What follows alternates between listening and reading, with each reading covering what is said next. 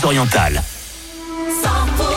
Très bel après-midi sur 100% Pays Catalan, c'est Philippe avec euh, des tubes. Il y a téléphone qui arrive, il y aura aussi euh, du Alipa avec Houdini dans quelques minutes.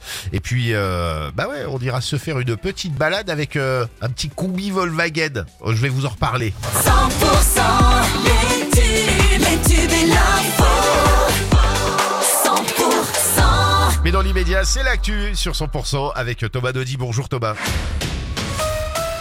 Bonjour à tous, direction l'aéroport de Perpignan pour démarrer, aéroport euh, bouclé et évacué ce matin après cette découverte des explosifs dans la valise cabine d'un voyageur.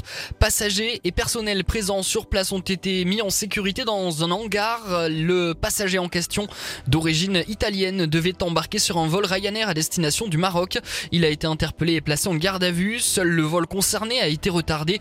En ce début d'après-midi, la situation revient à la normale. On l'avait promise, elle est arrivée. La neige tombe en abondance ce mardi dans les Pyrénées, en Val d'Azan notamment, du côté de la Pierre Saint-Martin, avec plusieurs dizaines de centimètres vers le tunnel du Somport aussi, de la neige également, de l'Ariège aux Pyrénées catalanes, idem au pas de la case d'ailleurs l'accès à l'Andorre est délicat. On rappelle hein, aussi que les Pyrénées-Atlantiques euh, sont placées euh, par Météo France en vigilance orange face au risque d'avalanche.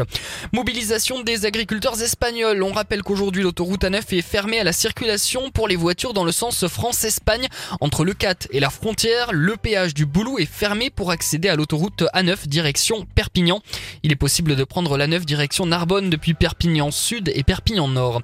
L'autoroute A69 de son côté euh, est à l'Assemblée nationale. Une commission d'enquête sur son montage juridique et financier doit commencer ses travaux aujourd'hui. Une table ronde réunira euh, Dominique euh, Perben, ministre des Transports entre 2005 et 2007, Martin Malvy, ancien président de Midi-Pyrénées, ou encore euh, François Philiseau, préfet du Tarn entre 2007 et 2009.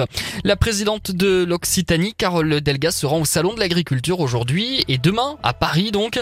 Elle est attendue dès aujourd'hui à la rencontre des producteurs de la région. 100% est aussi au Salon de l'Agriculture en ce moment auprès des, des agriculteurs. Vous avez pu l'entendre à l'antenne. On y reviendra bien sûr euh, dans nos journaux. Tout de suite, on passe à la météo sur 100%.